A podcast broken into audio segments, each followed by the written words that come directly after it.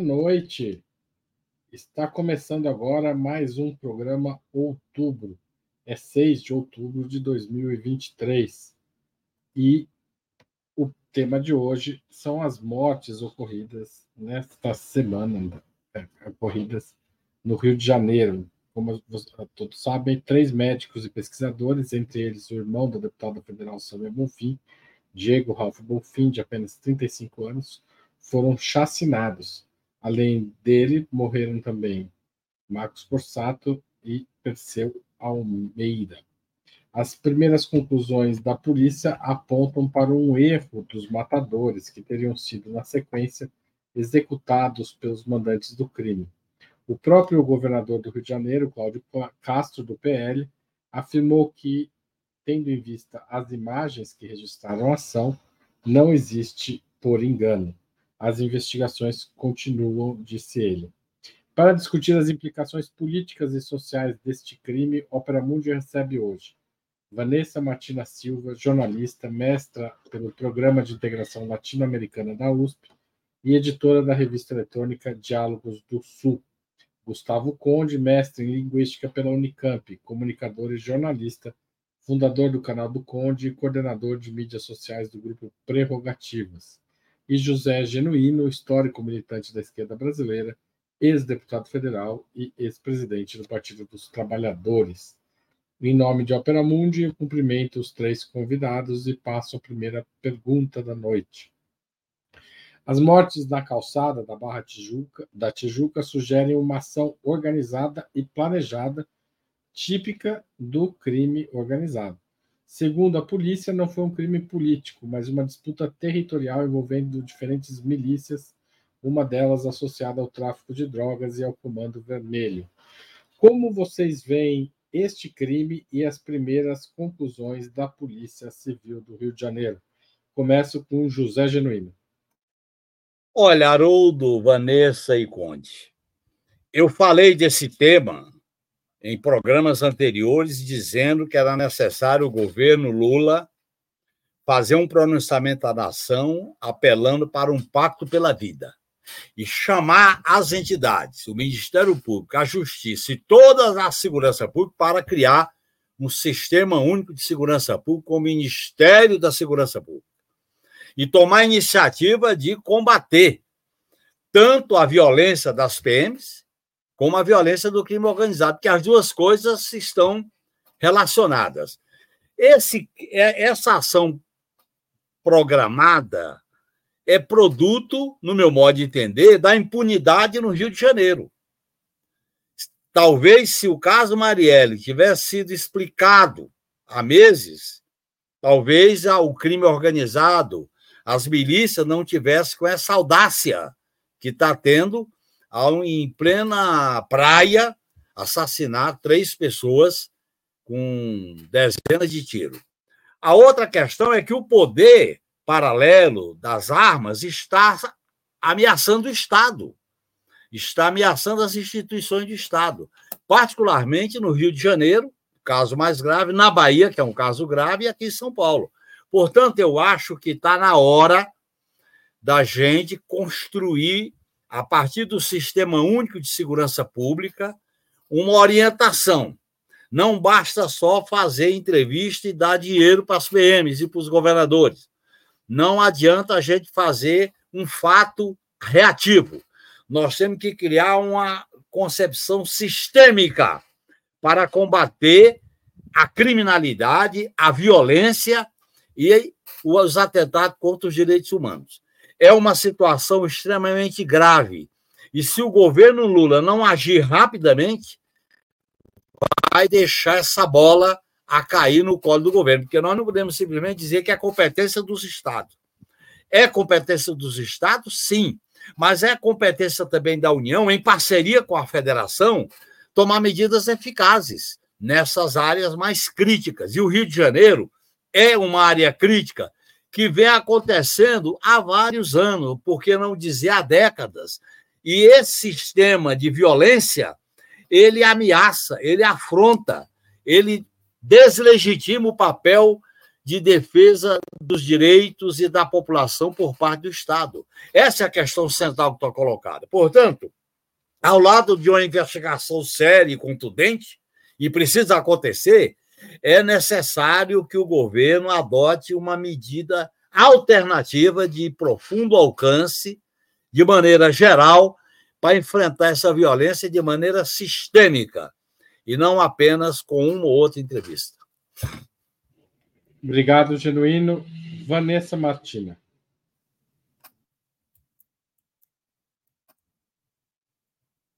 Boa tarde, todas, todos, todes. Boa tarde, boa noite, né? Genuíno, Haroldo, Conde. Olha, é difícil fazer esse tipo de análise, de interpretação de um evento que ainda está sendo investigado, né? Eu não sou da polícia, como vocês eu não sou da polícia, é difícil.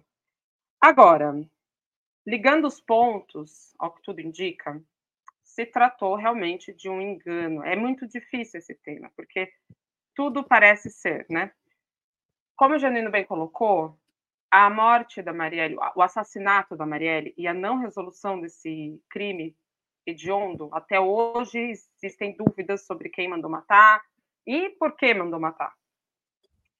Isso gera, é, gera esse um crime, que ao que tudo indica, foi um crime comum, tenham ganhado contornos de crime político. Então, houve muita mobilização nas redes, houve bastante. É, houve bastante. É, muita interpretação nesse sentido de que poderia ser um recado a família da Samia Bonfim, que já era alvo de ameaças contra a vida dela e da família. Então, juntando tudo isso, gera realmente uma situação, gera essa preocupação. Agora, é, foi mal executado, a gente precisa também detalhar um pouco isso. Assim. Foi um crime mal executado, não foi um crime organizado, não foi uma ação organizada, como foi da Marielle Franco, que deixou poucos, poucos rastros. Esse não, os caras não estavam com capuz, é, eles não tinham silenciador, chegaram e dispararam com a cara aberta. Então, é, parece muito que foi algo espontâneo, assim, algo que foi feito de última hora, pensado, planejado de última hora.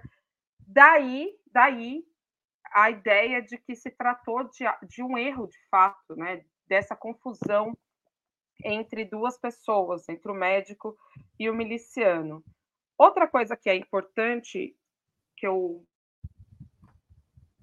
com a fala do genuíno, é com relação aos níveis em que o Rio de Janeiro chegou em termos da violência. Muito é, se estranha um pouco, acho que em outras partes do país, essa relação existente né, no, no Rio de Janeiro que é todo mundo conviver no mesmo espaço. Então, esses médicos estavam em um ambiente de praia, em um ambiente de descontração, mas era muito possível e viável que o miliciano que morava ali nas redondezas, mora, sei lá, né? Talvez tenha fugido, que mora ali nas redondezas também estivesse frequentando aquele espaço. Porque a milícia, ela frequenta o espaço, é, ela frequenta a classe média carioca. Enfim, então me parece que, apesar né, de ser um pouco estranho, mas parece que a condução da polícia até esse momento ela é coerente. E o que está sendo trazido até, até então à tona também parece ser coerente, parece ter sentido, apontando mais para esse crime é, comum, né, digamos assim, do que um crime político, como se chegou aí a, a cogitar durante um tempo. Obrigado, Vanessa. Gustavo Conde. Bom, boa noite a todos. É, de dizer que essa é uma história absolutamente mal contada, é, é, muita rapidez em respostas de autoridades do Rio de Janeiro com relação a esse crime. É, cada vez fica pior, na minha visão, o que eles estão dizendo. Isso não é um crime nem político, nem um crime comum, isso é um crime eleitoral. Né? É um crime que lança a candidatura do Braga Neto à Prefeitura do Rio de Janeiro. Isso aí realmente é, é chocante nesse sentido. O Braga Neto está vindo aí, ele vai vir com o slogan Intervenção pela Paz. Aguardem. Mas a pra... intervenção dele no Rio de Janeiro, Conde, foi um desastre, porque não nem esclareceu a morte da Marielle. É, não, mas isso não, não, não, não, quer dizer, não é relevante, porque ele vai, ele vai ser candidato, né? É, com o discurso de que é, vai trazer a, a, a paz e, e, e, a, o controle da cidade do Rio de Janeiro. Né? Eu quero lembrar que quando foi declarada a intervenção do Braga Neto, é, o motivo da intervenção foi um arrastão de meia dúzia de moleques na Avenida Atlântica. Quer dizer, uma coisa infinitamente menos grave do que está acontecendo agora. Bom, dito isso, só para a gente situar aqui é, a, a, as, as, as, as, análises, né? nós não tivemos perícia, essas mortes que foram arroladas aí pelas autoridades e comunicadas para a imprensa que o Comando Vermelho matou os assassinos dos médicos. Quer dizer, cadê a comprovação, cadê a perícia disso? Fizeram claro, uma videoconferência. Você tem razão, Pedro. Isso é um desrespeito à opinião pública e à vida das pessoas. É, exatamente. Fizeram uma videoconferência da cadeia para é, é, fazer o tribunal desses assassinos que dizem que se enganaram. Quer dizer, suje... a, a, polícia mostra um áudio, quer dizer, eles estavam acompanhando esses caras, né, esses assassinos criminosos, é, e não fizeram nada para evitar. Quer dizer, deixaram chegar a mensagem de que o cara, de que o filho lá do, do traficante que eles estavam atrás estava no posto 2 e o, os dois sujeitos nem se parecem fisicamente. Quer dizer, é uma sucessão tão absurda. E o governo francamente, o governo federal ficou numa situação difícil agora. Né? Eu vi a entrevista do, uh, do, do, do é, Capelli e do governador do Rio de Janeiro, Cláudio Castro, eles só falam platitudes. Eles dizem é preciso, é preciso estarmos unidos, nós precisamos fazer isso, não tem oposição. Quer dizer, é um, é, tá sendo um desrespeito. Eu vi a entrevista do, do Flávio Dino também no, na Bahia, é, o Flávio Dino ele foi prejudicado. Ah, o nome dele ser ventilado para o STF é, prejudicou o Ministério da Justiça. E agora é, a gente vai ver, é, vamos ver, vamos ver o que, que terá de ser feito para é, não normalizar, mas para trazer essa situação para um certo para um certo controle do, do poder público brasileiro. Está muito difícil. Obrigado, Conde. A, a minha segunda pergunta é justamente sobre a reação do governo federal à situação no Rio, especialmente depois desse crime. Como todo mundo sabe, a gente já debateu isso aqui até a semana passada e no começo da semana o governo federal lançou um novo plano de segurança pública. E inclusive o próprio Ricardo Capelli, que você mencionou, chegou a dizer que não combateria o crime, o crime com flores, o que causou bastante desconforto, porque ele adotou um jargão bem à direita, né? A resposta do Ministério da Justiça ao crime é, na Barra de, da Tijuca tem sido correta? O que o governo federal fez co corretamente, o que não fez e o que ainda pode fazer? É, Vanessa, você começa essa.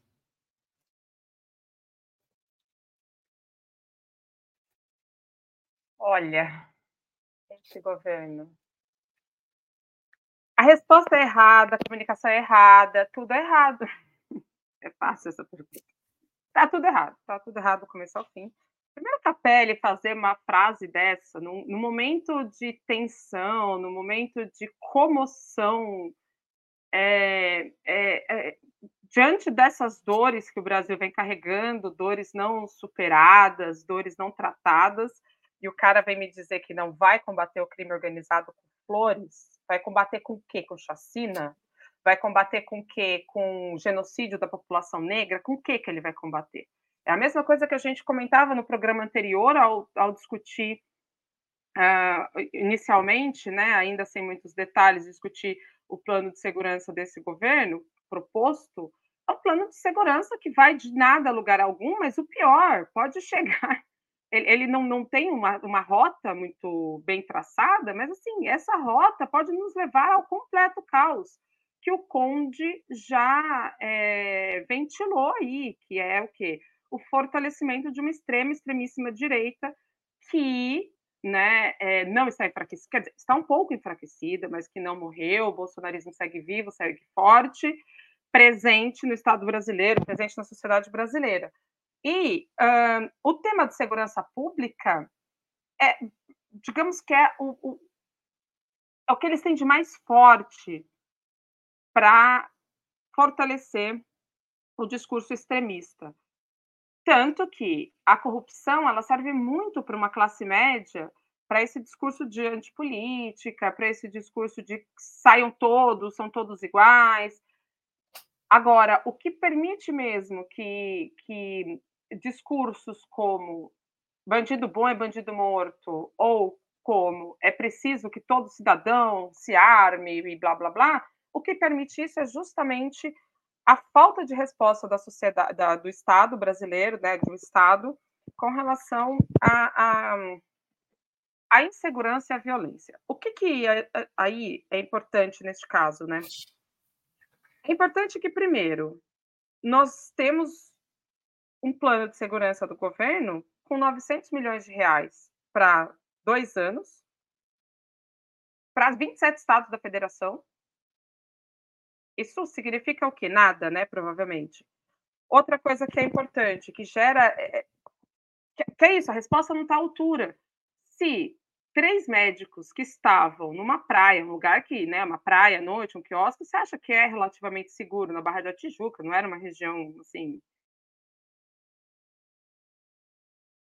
As pessoas morreram completamente aleatória, porque de uma maneira completamente aleatória, então, a minha vida, a vida de todos nós está em risco. O que é óbvio, nossa vida está em risco. Mas gera essa sensação nas pessoas, isso é terrível, porque essa sensação de insegurança, ela vai levar, sim, de maneira quase que inevitável, à busca de respostas num setor extremo da política. E daí, né, Cláudio, Cláudio é, e daí Braga Neto e outras bizarrices que podem aparecer disponíveis no cenário político do ano que vem. Gustavo Conde. É, bom, é, a pergunta tem a ver com o, a reação do governo federal, é isso, Haroldo? Desculpa, só, só retomando. Então tá é certo. isso mesmo. O governo federal. Olha, o governo federal tá com, não está com uma batata quente na mão, está com uma mandioca quente na mão. A coisa é feia, né? Eu acho que estava tava completando aqui na fala anterior o seguinte: o, a, a, a, ventilação do nome do, do Flávio Dino para o STF enfraqueceu o Ministério da Justiça, e o, o Flávio Dino entrou num certo declínio. Ele estava com muita potência, muito poder, é, e uma vez que ele esteja de saída, né, se esses rumores se confirmarem, mesmo se não se confirmarem, é, o rumor causa um efeito. Então você tem uma disputa pelo Ministério da Justiça, você tem uma disputa estrutural para ver se racha o Ministério da Justiça, o Ministério da Segurança Pública e o Ministério da Justiça. Quer dizer, isso causou uma certa confusão, a meu ver, ali no governo. Esse programa de, de, de combate ao crime organizado que foi apresentado, segundo o Flávio Dino, que tinha três meses de estudos, foi apresentado, não pareceu que tinha tanto tempo de estudo assim. Pareceu que foi uma coisa meio rápida. Por quê? Porque no que diz respeito ao auxílio do governo federal para o Rio de Janeiro, acho que estava na casa de 60 milhões é, de reais, é, mais as guarda, a Guarda Nacional é, e mais alguma, algum outro protocolo. O Ministério Público do Rio criticou o programa é, e, e não sei se pediu para adiar, mas o Flávio Dino adiou a implementação do programa. Então, são várias coincidências, né? Que a gente precisa lidar. Quer dizer, acontece um atentado dessa magnitude no momento em que o governo federal está fazendo um programa de contra o crime organizado. Isso precisa ser considerado. Parece que as pessoas estão dormentes, né? É, é, é, você tem, olha, os últimos dados que, que eu tenho colhido sobre a questão do Rio de Janeiro, olha só. É, o Luiz Nassif ouviu aqui um, um policial civil do Rio de Janeiro. Ele diz o seguinte: nesse tempo todo nunca vi grupo de traficantes narcomilicianos ou milicianos descendo do carro com pistolas, ainda mais supondo que o inimigo, o alvo, estivesse com seus seguranças. Bandido de facção ou milícia, nesse caso, atira de fuzil, varre a área e depois desce, quando é o caso para conferir. Quer dizer, tem muita coisa mal explicada. Essa história do equívoco pode ser ter, ter sido, inclusive, premeditada para provocar uma comoção nacional e justamente para colocar de volta e a extrema-direita não tem pudores de fazer nenhum desses tipos de estratagemas aí para é, é, ludibriar, digamos assim, a opinião pública. Então a gente está diante desse, desse problema e eu não vejo o governo federal em condições de dar uma resposta à altura para isso. O Lula não está podendo falar, não está podendo é, se movimentar, tá, enfim, está melhor, está lá no, no, Alvorada. E eu sempre acho que quando o Lula se afasta um pouco assim, né, do governo por questões agora médicas, né, é, ou então viagens internacionais, o governo dá uma, ele fica meio confuso assim, né? É incrível como a gente depende do Lula para raciocinar minimamente, pelo menos no que diz respeito ao governo progressista que a gente colocou é, no Planalto. É isso. Obrigado, Conde José Genuíno. Se a segurança pública é uma questão central para a luta democrática, para garantir direitos, para garantir os valores, tem que ser preocupação básica do governo federal. Portanto, o governo não pode fazer reação reativa, tem que ser um projeto. Ministério da Segurança Pública, criar uma força nacional como a Guarda Nacional, estabelecer uma política para o Sistema Único de Segurança Pública, para a PM, Polícia Civil, estabelecer uma política de desarmamento, uma política de combate às milícias, chamar o povo e as instituições, como o Ministério Público, com a própria a, o próprio sistema de justiça para um pacto em defesa da vida, porque a vida está em risco. É, a pior coisa do mundo são essas explicações de achar que foi um assassinato por engano. Isso é um desrespeito às vítimas. Não, olha, morreram três pessoas, três médicos, um tá, foi baleado. Ah, da maneira como aconteceu.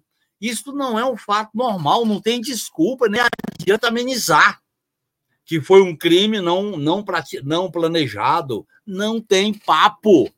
Ou a vida humana é o centro de uma política de segurança pública, ou então nós estamos buscando razões secundárias. Eu acho, e vou insistir, há um mês eu estou defendendo que o governo tem que adotar medidas enérgicas, contundentes para a segurança pública. E os fatos que acontecem na Bahia, em Jequié, aconteceu ontem, no Rio de Janeiro, e aconteceu aqui em São Paulo, e pode acontecer em outros estados, eu vou na linha do que o Conde colocou. Tem que colocar segurança pública dentro de uma visão democrática. Isso não pode ser resolvido apenas com essa dotação orçamentária e com a distribuição do orçamento para os governadores. Como é que está o comando das PMs? Como é que está o comando do, da, da, autoridade civil com a polícia militar? Como é que está a parceria com o Ministério Público dos Estados? É disso que a gente tem que trabalhar. Por isso que a segurança pública tem que ser uma atividade central de uma de um sistema. Não pode ser um evento, tem que ser um sistema organizado, que tem começo, meio e fim, que tem reuniões, que tem medidas. Não adianta as autoridades quererem amenizar. O fato não merece amenização, nem cabe amenização. É grave. E se o fato é grave, com o assassinato de três médicos, da maneira como aconteceu, isso por si só exige, primeiro, uma investigação rigorosa e profunda. E não pode ficar com essas versões. Segundo, tem que ser alertado para a necessidade de medidas mais enérgicas para combater o crime organizado. É disso que se trata. Vanessa, você está querendo. É, eu quero, quero fazer um comentário aqui. Bom, primeiro que assim, dizer que o crime não foi planejado não é diminuir a importância do crime. Segundo, quem é de periferia, como eu sou, quem mora onde eu morei minha vida inteira, sabe muito bem que esse tipo de ação de tipo matar primeiro e perguntar depois e se confundir, isso acontece muito. Terceiro, que o choque por eles serem três médicos, eu acho que é grotesco no sentido de que sociedade nós somos. Eles são três médicos, mas se eles fossem três jovens negros da periferia que morrem todos os dias no Rio de Janeiro, não teria tanta comoção. E quarto, eu acho que politizar uma questão que nem a família está politizando é, é, é, também um desrespeito às vítimas. Esse foi um crime que tem que ser politizado no quesito da, da segurança pública. Estou totalmente de acordo com tudo que foi colocado aqui. Agora, Vanessa, é, não adianta a gente ir com esse argumento, Vanessa. Como? Isso, Perdão? É que eu acho que não dá para ficar se debatendo nesse plano. Não dá para não dá para comparar se fosse da periferia, não dá. É na periferia é grave, na Barra da Tijuca é grave, o médico é grave, por isso que eu citei Mas não é grave. Nós estamos arranjando desculpas, não, não pode. A mídia não se importa, ninguém se importa com a vida das pessoas da periferia. Interessa, eu tô tá aí a menina Ágata, tá aí um monte de crianças Mas que O problema não é a mídia, é a posição gente, da esquerda, gente, Vanessa. É, não me interessa a mídia, me interessa a posição da esquerda. Nós somos um governo de esquerda, como é que nós vamos atuar numa questão como essa? Não é para responder a Globo, não é para responder a mídia, é para responder à sociedade que está com medo. E esse medo vai produzir a ascensão da extrema-direita. Esse é, é o problema. Totalmente de acordo. Totalmente de acordo com isso. A questão só estou trazendo o quê? Tirar o fato que até agora está sendo colocado, que faz todo sentido. E é isso. Nem a, a família está dizendo que não foi o equívoco e tal. Para politizar isso, eu acho que é aí sim violar a imagem das próprias vítimas. Eu acho que há dois tipos de politização. Eu vou me meter a minha colher aqui enquanto mediador, que eu acho que é, é, é importante a gente diferenciar, né?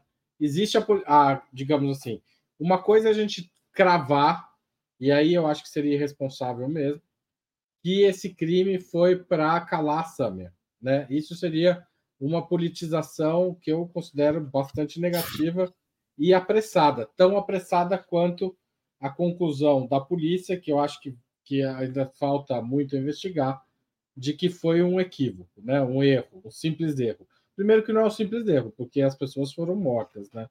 A, se, a segunda coisa é que, é, digamos assim, a gente tem que politizar o resultado disso. O resultado disso, prático, é um aumento na tensão na vida social. Né? Claro. E, e isso precisa ter uma resposta da esquerda que não pode depender da posição da Globo, das mídias, etc. Nesse aspecto eu concordo com o Genuíno. Eu gosto da posição da Vanessa de ter um pouco de cautela também com, com o resultado até agora. Mas, do ponto de vista prático, esse é o tema que a sociedade está debatendo hoje. Né?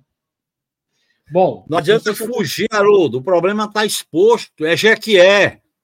Foi em Jequié. Está aí o caso de Jequié, uma família de ciganos, seis pessoas. Está aí o caso do Rio de Janeiro, três médicos.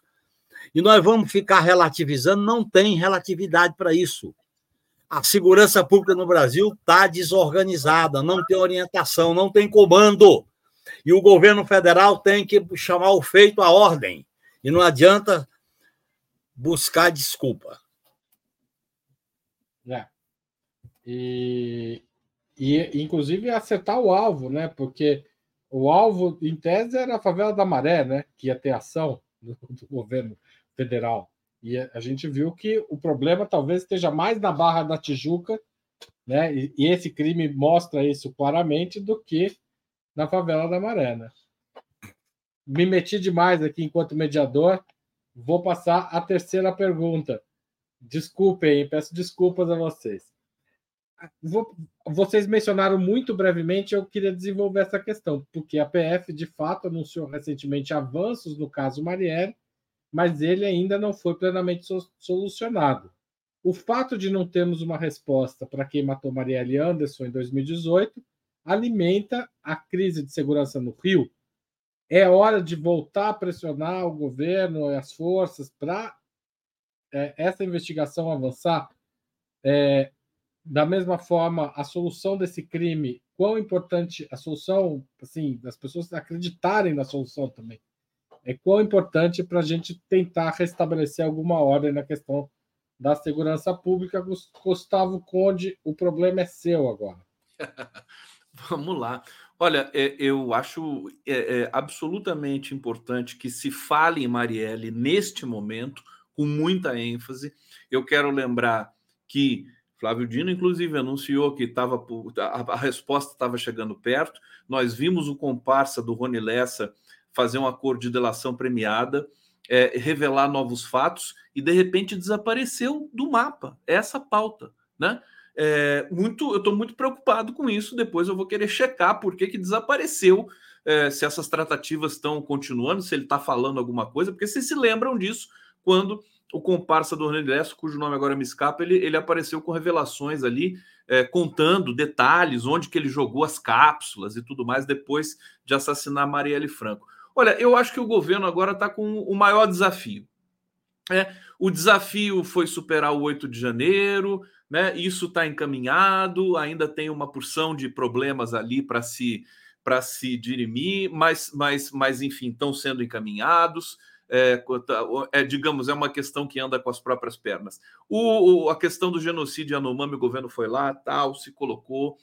É, Brasil volta a ter respeitabilidade internacional com as viagens do Lula. Agora, essa questão da segurança pública acho que é o grande desafio do momento, né? Por quê? Porque esse esse episódio, essa execução violenta, é, chamou a atenção do país inteiro a gente vê que existe uma desarticulação na, no, no, no, na esfera que deveria tratar disso com a ênfase que o Genuíno pede para o governo federal. A gente tem esse, esse detalhe né, importante de que o Lula não está podendo fazer reuniões né, nesse momento, mas eu creio que o Lula deve estar muito preocupado nesse momento. Inclusive, como ele melhorou, a gente tem notícias de que ele, depois de muito tempo, passou, teve uma noite de sono sem dor, ele acordou todo animado queria já trabalhar, mas o médico não deixou. Então, eu acho que daqui a pouco o Lula, diante dessa situação, talvez ele tenha de entrar em campo para trazer um pouco, porque o Lula ele fala uma coisa, ele, ele meio que organiza, né? Eu estou sentindo que existe uma desorganização na condução do processo. É, e eu, eu, não tenho muito mais o que dizer com relação àquilo que o, que o Genuíno propõe. Quer dizer, o, o, a esquerda, o, gover, o governo que nem é de esquerda, né? Que ele é um governo de frente ampla, precisa encarar a questão da segurança pública, por favor. Sabe, é, deu tempo nesse momento todo que a esquerda fez vista grossa para a questão da segurança pública, já deu tempo de formar quadros da esquerda que entendem de segurança pública. Então, pega essas pessoas, faz uma força-tarefa, uma reunião, vê o caso da Bahia. Quer dizer, o caso da Bahia é dramático. A, a, o PT perde o discurso, você tendo um Estado que é mais letal do país é, com a sua PM. Não adianta ficar dando desculpinha, dizendo que o problema da Bahia é o problema da Bahia. Quer dizer, não, isso aqui é uma questão de, de administração. O PT não foge da responsabilidade, tem que assumir a responsabilidade. E eu acho que tem que ser, como está dizendo o Genuíno, agressivo no sentido de trazer uma resposta, de chamar a responsabilidade. Eu vi, o Flávio Dino poderia ter a chance de fazer isso há um mês atrás. Agora, de tanto especular a ida dele para o STF, eu não vejo ele nessa condição. Obrigado, Conte José Genuíno. Olha, em primeiro lugar, Conde, eu tenho uma divergência pontual. Eu acho que o país, o presidencialismo, o governo, que faz a política de Estado e a política de governo, não pode ficar só nessa dependência de única pessoa. Tem que ter um comando político, tem que ter uma articulação mais eficaz para responder às demandas esse problema da segurança pública não veio agora. Esse problema está pingando na área. Aliás, eu disse isso: a segurança pública está pipocando na área. E tem que ter um tratamento sistêmico, não improvisado. Sistêmico é com todas as facetas do problema, de maneira permanente. Relacionar com as políticas públicas, estabelecer orientações e processos para que a PM, as PM, a Polícia Civil e as guardas municipais integrem um sistema de um ordenamento da segurança pública que não pode significar só atirar e matar. Se fosse isso, a Bahia não tinha tanta morte. E eu acho que a questão da segurança pública tem que ser um assunto central da pauta do país, porque se a esquerda não der conta dessa tarefa, vem o discurso da extrema-direita que aprofunda a crise, como está acontecendo na Argentina, no Equador. No Equador, lembre-se bem, o resultado das pesquisas para a eleição no Equador, como está acontecendo em El Salvador. A, a questão da segurança pública fomenta na extrema-direita um discurso fascista.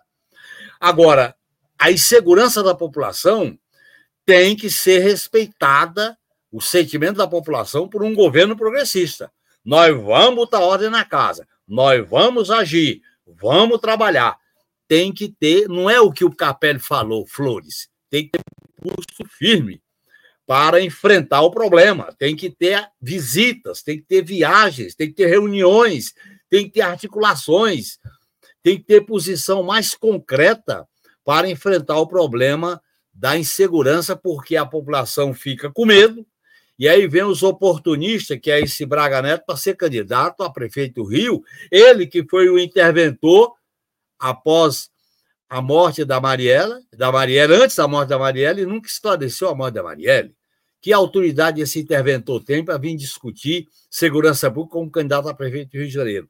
Esses oportunistas de ocasião querem usar o justo sentimento da população de medo, de horror, para fomentar ideias fascistas de extrema direita. Essa é a verdade. E nós, da esquerda, temos que agir com mais rigor, com mais audácia, com mais firmeza, para mostrar que nós podemos resolver o problema da insegurança no país. Obrigado, Genuíno. Vanessa.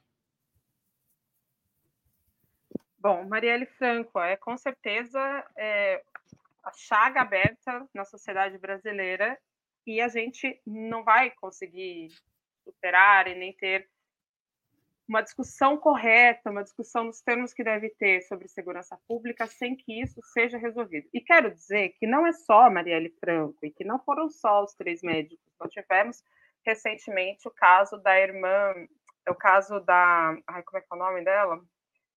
É, da quilombola que foi assassinada na Bahia, se não me engano, né? Irmã Bernadette. É, Bernadette. Mãe Bernadette. Mãe Bernadette, isso caso da mãe Bernadette. É, nós tivemos aí o Moa do Catendê, nós temos muitos casos de violência política que foram escanteados do centro político brasileiro. A Marielle, a Marielle é o caso mais emblemático, com certeza é. Mas a sensação, a percepção do povo brasileiro de que os crimes não são solucionados, de que nós temos uma insegurança completa não é só por isso. É porque nada se resolve nesse país. É porque as pessoas veem que os milicianos seguem andando com seus carros, seguem frequentando os shoppings na Barra da Tijuca, sei lá, enquanto as pessoas estão presas dentro de casa, sem conseguir sair, porque tem medo, tem medo de tudo, tem medo de deixar o filho ir sozinho para a escola, tem medo de deixar é, a filha chegar à noite, tem medo de tudo, porque a situação é realmente grave em termos de segurança, né? Eu acho que ninguém aqui está passando pano e falando que não é grave, é gravíssimo. Então, sim, é, é, e é hora de voltar a pressionar o governo pelo caso Marielle Franco? Com certeza, né? É, é algo que a gente nunca deve deixar de fazer, de pressionar avanços na solução desse caso. Mas é importante também pressionar pela solução de outros casos, solucionar é, essas mortes que ocorrem. Porque, veja, todos os dias tem morte no Rio de Janeiro. A cada, sei lá, uma semana tem uma matança numa favela, numa comunidade no Rio de Janeiro. E qual a solução? Nenhuma, né? Qual é a punição que esses militares têm? Nenhuma. Alguém aqui, a Laure Charafi comentou aqui no chat. Extermínio de jovens pretos na periferia é todos os dias. Chama genocídio da população negra o que acontece nas periferias. E nenhum desses casos tem solução. Logo, a resposta que o governo busca dar de que ah, vamos aumentar a força nacional, vamos colocar o exército, vamos fazer qualquer. Nada disso funciona, porque não funcionou até agora, porque não é isso que funciona.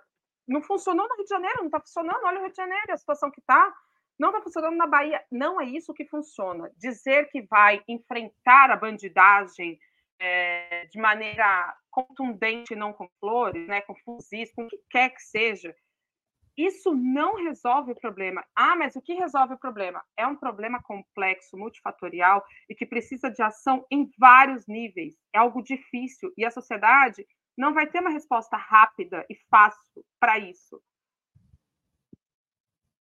O Genuíno já falou um, várias coisas importantes nesse sentido, o Conde também já deu umas bases, e a gente no programa passado também falou bastante sobre como, enfim, as primeiras ações para resolver, mas uma delas é a questão da guerra às drogas. Porque uma, as milícias do Rio de Janeiro estão agora, segundo a apuração da Polícia Civil, estão envolvidas com o Comando Vermelho. Pronto, então a gente já tem as narcomilícias, olha que maravilha, no Rio de Janeiro. isso tem a ver com a guerra às drogas, guerra às drogas que deu errado na Colômbia, deu errado no México, deu errado em toda parte, e a gente está fortalecendo isso e estamos incentivando uma solução que não vai resolver nada, isso só vai piorar o problema, e aí culmino na fala do Genuíno, isso vai dar munição, vai colocar o povo no colo da extrema-direita de novo. Se a esquerda não agir, Vanessa, a esquerda tem que ter posição. É, mas a esquerda não está agindo. Se continuar fazendo da maneira que está, não vai solucionar, porque é uma solução de direita o que a esquerda está fazendo. Obrigado, Vanessa.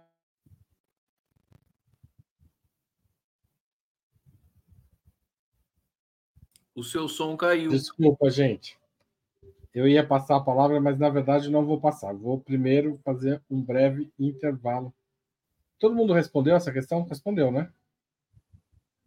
Um breve intervalo para lembrar a todos e todas que estão nos assistindo que o jornalismo de Ópera Mundi é sustentado pela contribuição dos nossos assinantes solidários que o fizeram e podem fazer agora em operamundi.com.br/apoio e pelos membros pagantes do nosso canal no YouTube. É só clicar em Seja Membro e participar também da nossa comunidade. Se você quiser mandar um super chat ou um super sticker, a hora é agora, é durante essa transmissão ao vivo. Mas se você estiver assistindo o programa gravado, você pode mandar um valeu demais. E a qualquer hora do dia ou da noite, mande um pix para gente. Nem precisa estar assistindo o nosso canal ou lendo nossas matérias. Apoie arroba operamundi.com.br. Nossa razão social é última instância editorial limitada. Se a gente quer ter vozes dissonantes da grande imprensa debatendo os temas como a gente precisa, nós precisamos da imprensa independente. Então, faça tudo isso e aí, além disso, inscreva-se e ative o sininho. Compartilhe esta live. Estas conversas são muito importantes para a formação e para melhor, melhoria do debate político brasileiro. Eu vou passar agora para a notícia do Braga Neto, porque vocês estão dando vários spoilers aqui na minha pauta, mas de fato é um pouco assustador a gente assistir. O Igor pode pôr a tela aí. É que, em tese, o Braga Neto vai aproveitar-se dessa tragédia para reforçar sua candidatura a prefeito do Rio de Janeiro.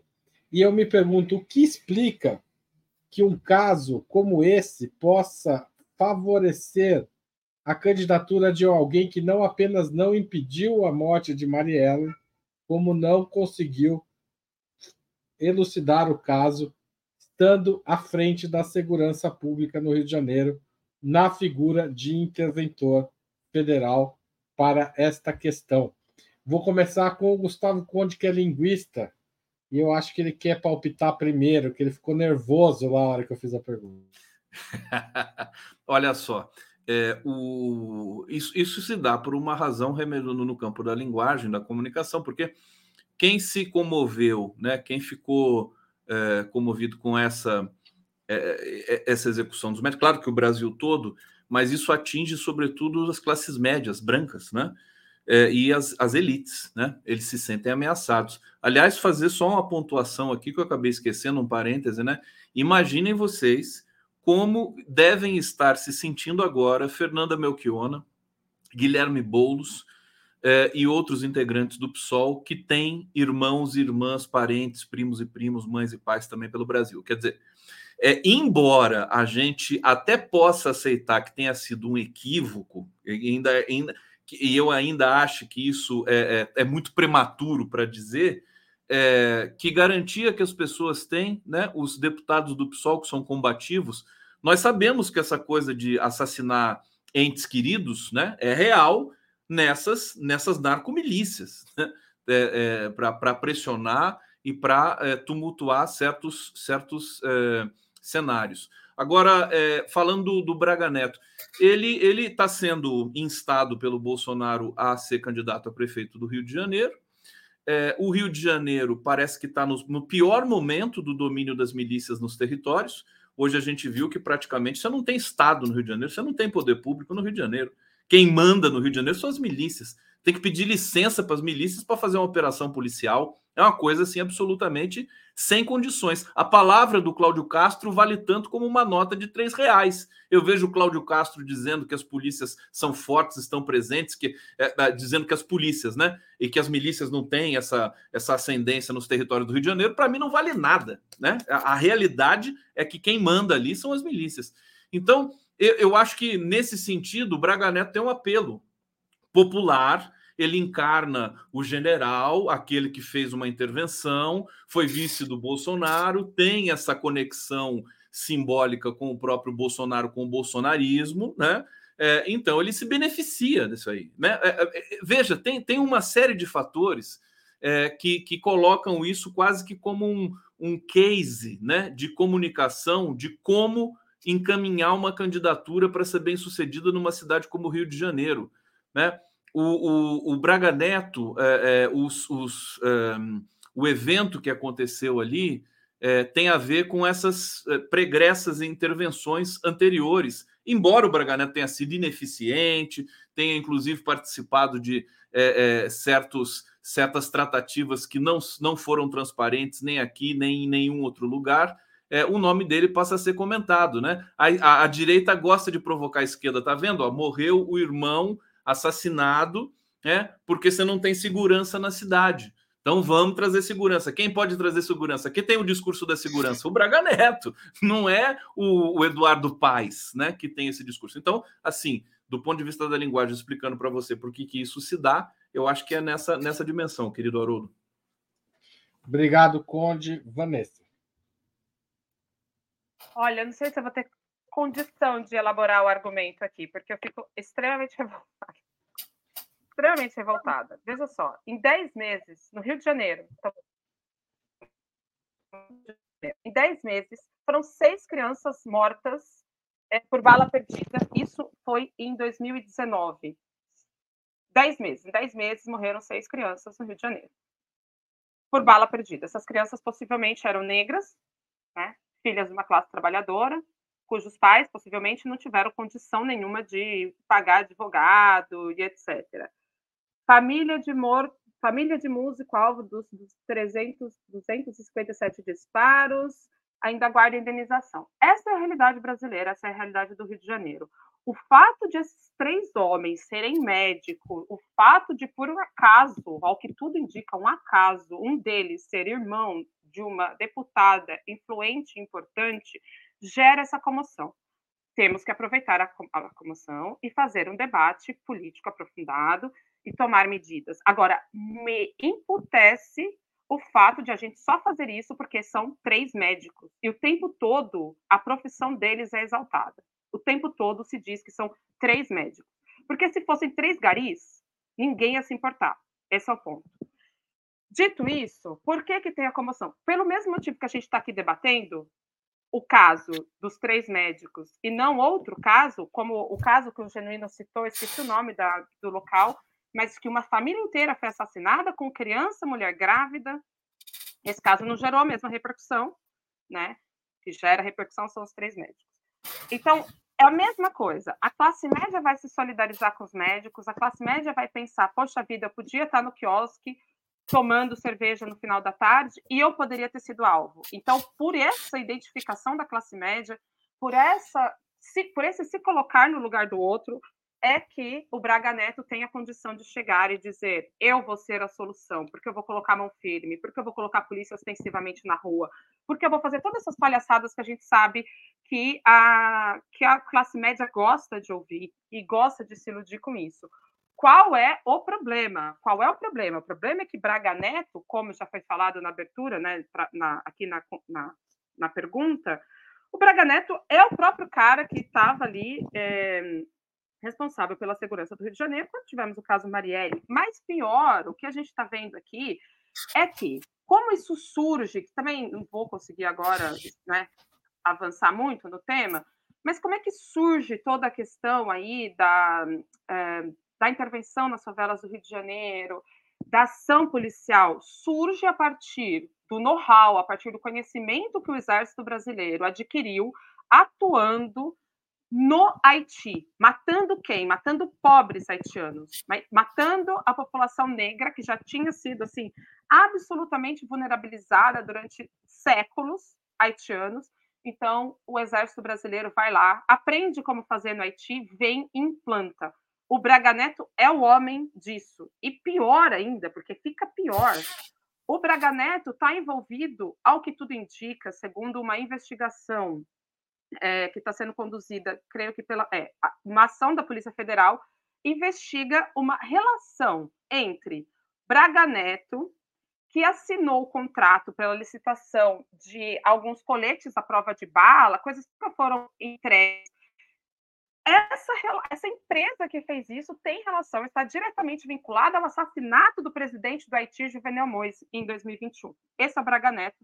É com isso que ele está implicado. Obrigado, Vanessa. José Genuíno.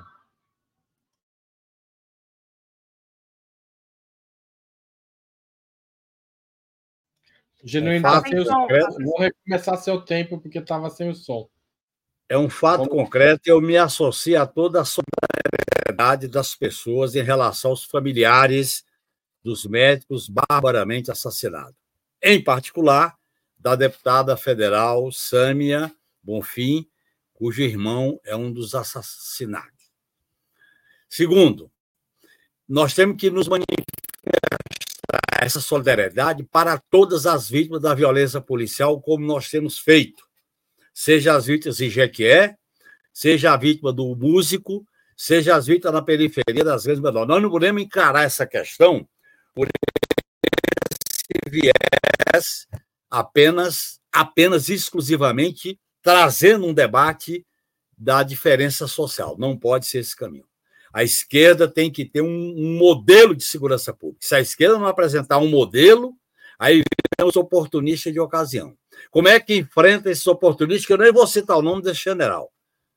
É mostrar que eles, eles exerceram o poder e não resolveram o problema da segurança pública do Rio de Janeiro.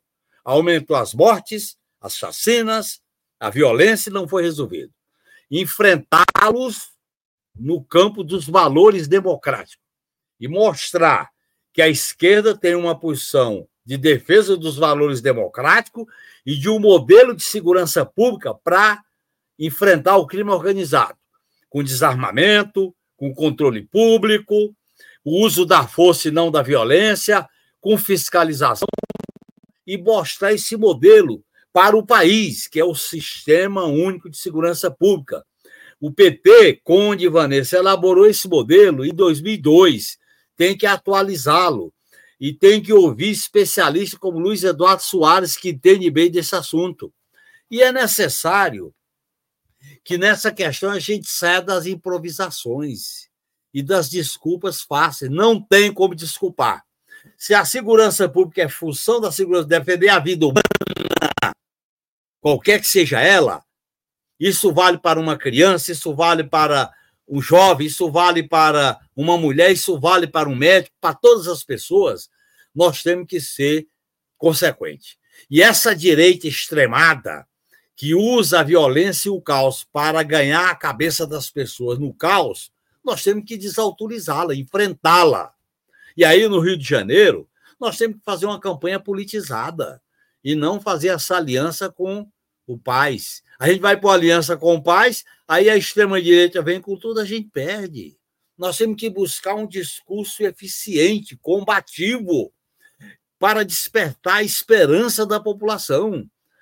O, o, numa crise como essa, é necessário a gente ser portador de um futuro viável para as pessoas que estão com medo. Nós temos que tirar o medo do medo, nós temos que ser contundente, temos que ser firme. Não adianta a gente ficar, vamos dizer assim, buscando desculpa. Não adianta diante da crise da segurança pública, porque o que está em jogo são vidas que estão sendo ceifadas de maneira bárbara, de maneira impune. E a impunidade, para terminar, Haroldo, diante da violência, da insegurança, é o caminho para incentivar mais violência. Está aí o caso do Rio de Janeiro, que mostra muito bem com um episódio que até hoje não está esclarecido. Tá certo. Eu vou fazer um, uma breve intervenção aqui, lembrar que foi feito, o Genuíno certamente conhece, o Conde, a Vanessa também, o programa do Lula foi atualizado na área de segurança e foi debatido, né? Claro, o Genuíno puxa 2002, mas tem muita coisa que foi construída de lá até aqui e que fez parte do, do programa de governo da candidatura Lula. Foi coordenado é, pelo Inclusive, Haroldo, agora, o Lula defendia a criação do Ministério da Segurança Pública. O problema é que ele aceitou as ponderações do Flávio Dino. Foi um erro, deixar isso bem claro. Um ministério grande demais, né? É, vou passar para a última pergunta. É, que, bom, embora a hipótese de crime político até agora não tenha avançado, há, como a Vanessa mencionou, uma onda de violência contra a esquerda, sobretudo no interior do país e nas periferias, que alvejam militantes, lideranças políticas e comunitárias. Aí eu vou tentar tirar um pouco do governo Lula, que foi o, o foco do nosso debate, do governo federal, mas o que a esquerda deve, como a esquerda deve pensar essa questão nas suas organizações locais e, e, e de intervenção política local, porque esse é um problema concreto para quem está vivendo a política do dia a dia. É, eu perdi, porque eu mudei a ordem por causa do Conde, agora eu me perdi. Vou começar com a Vanessa. Desculpa, não entendi a pergunta. Bom, então vou, vou repetir. É, há uma onda de violência contra lideranças comunitárias e lideranças políticas de esquerda nas periferias. Né? A gente mencionou algumas aqui. É, como a esquerda, como organização, tem que lidar para responder esse tipo de violência, às vezes no local, sendo que muitas vezes ela não conta com o apoio da polícia, do Conselho de Segurança, no, com, apoio, com o apoio do, do governo, dos, inclusive do governo federal. Né? Às vezes até conta, mas não é suficiente. Né? A, a, às vezes está no programa de proteção de testemunhas e a, é mesmo assim assassinado.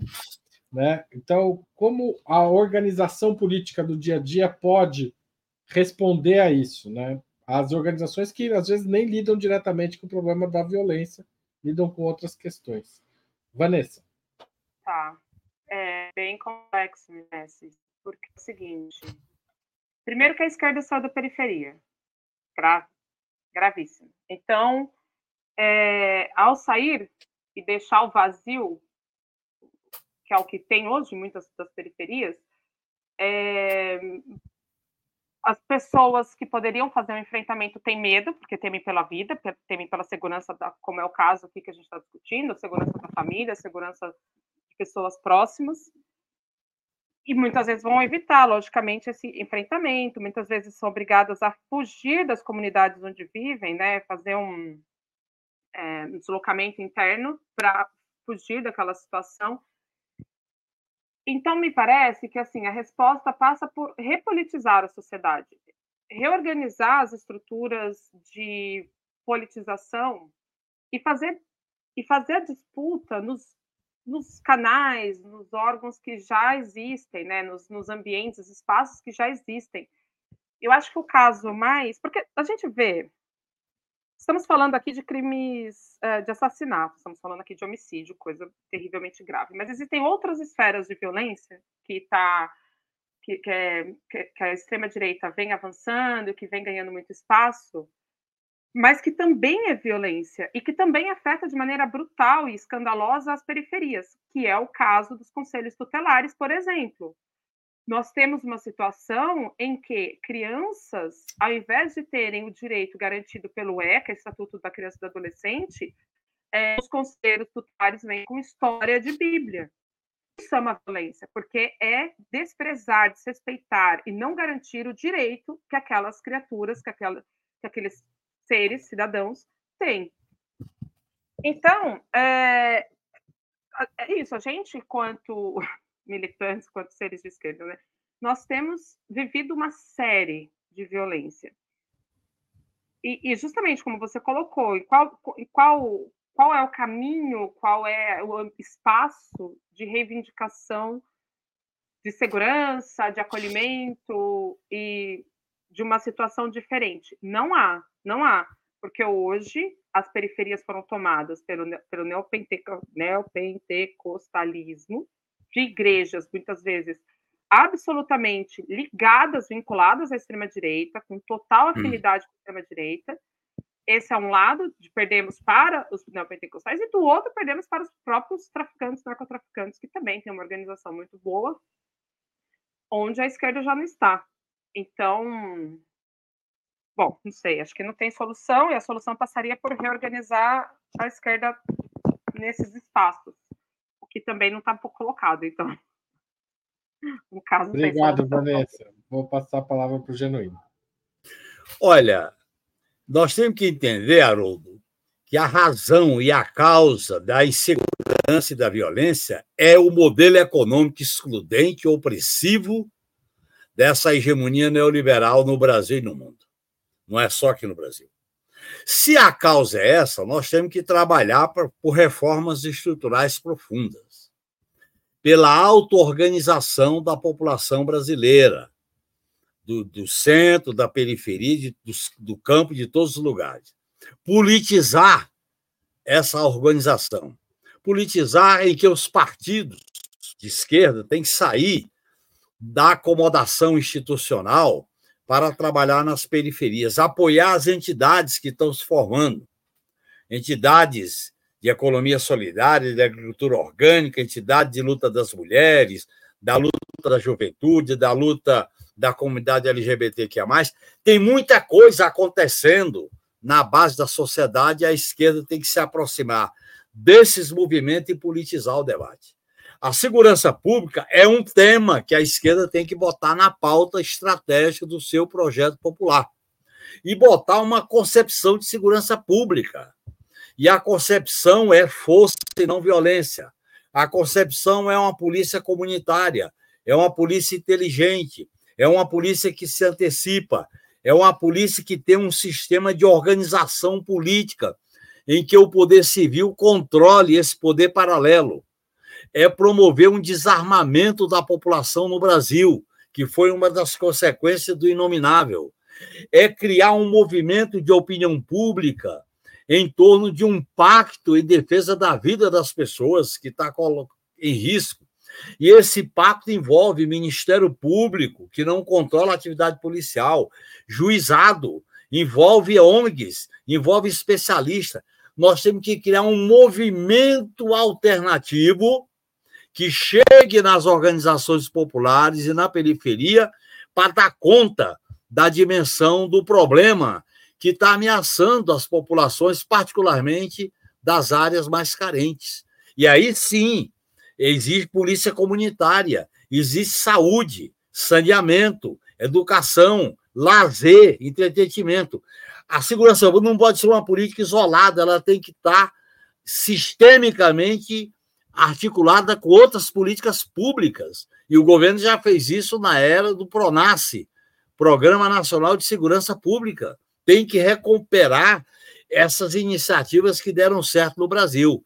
É claro, você tem que trabalhar de maneira muito sistêmica, com uma autoridade que prioriza a segurança pública como questão central. Volto a insistir que o Lula crie o Ministério da Segurança Pública e uma Guarda Nacional para agir nessas áreas críticas, com a orientação diferente da violência das PMs.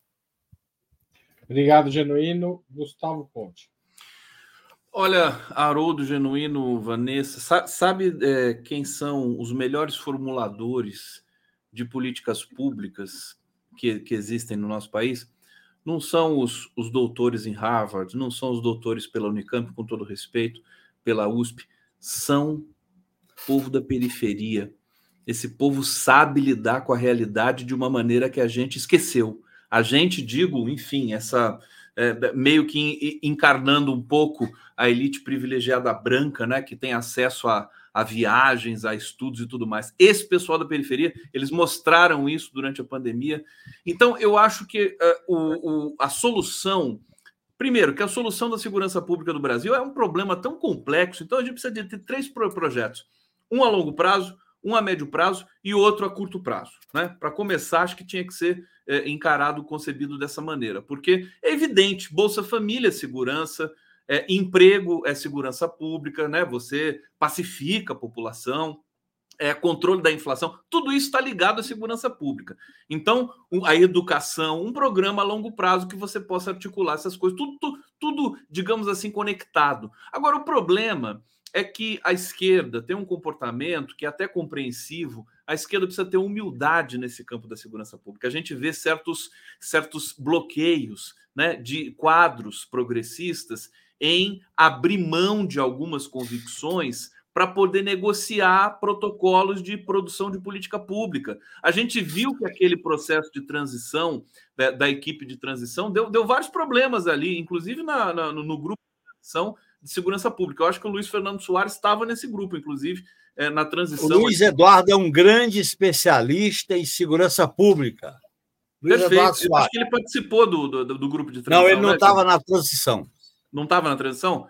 É, bom, mas o grupo de transição, aquele, aqueles grupos de transição, de uma certa maneira, eles são um exemplo que eu acho que eu, não precisa ser extinto né, depois que o governo assume. O, o, o governo pode fazer outros grupos para é, estudar a questão da comunicação. Tem tanta gente competente no Brasil, né? Tem uh, o pessoal da periferia, os líderes comunitários, ativistas, e de vez em quando você tem algum acadêmico também que sabe alguma coisa. Então, assim, eu estou dizendo isso até em detrimento da minha própria formação, porque eu sou, de uma certa maneira, sou um acadêmico, mas justamente por ser é que eu sei que é, o, o, protocolo de produção de políticas públicas vem da vivência das pessoas. É por isso que o Lula é um cara tão importante para o Brasil.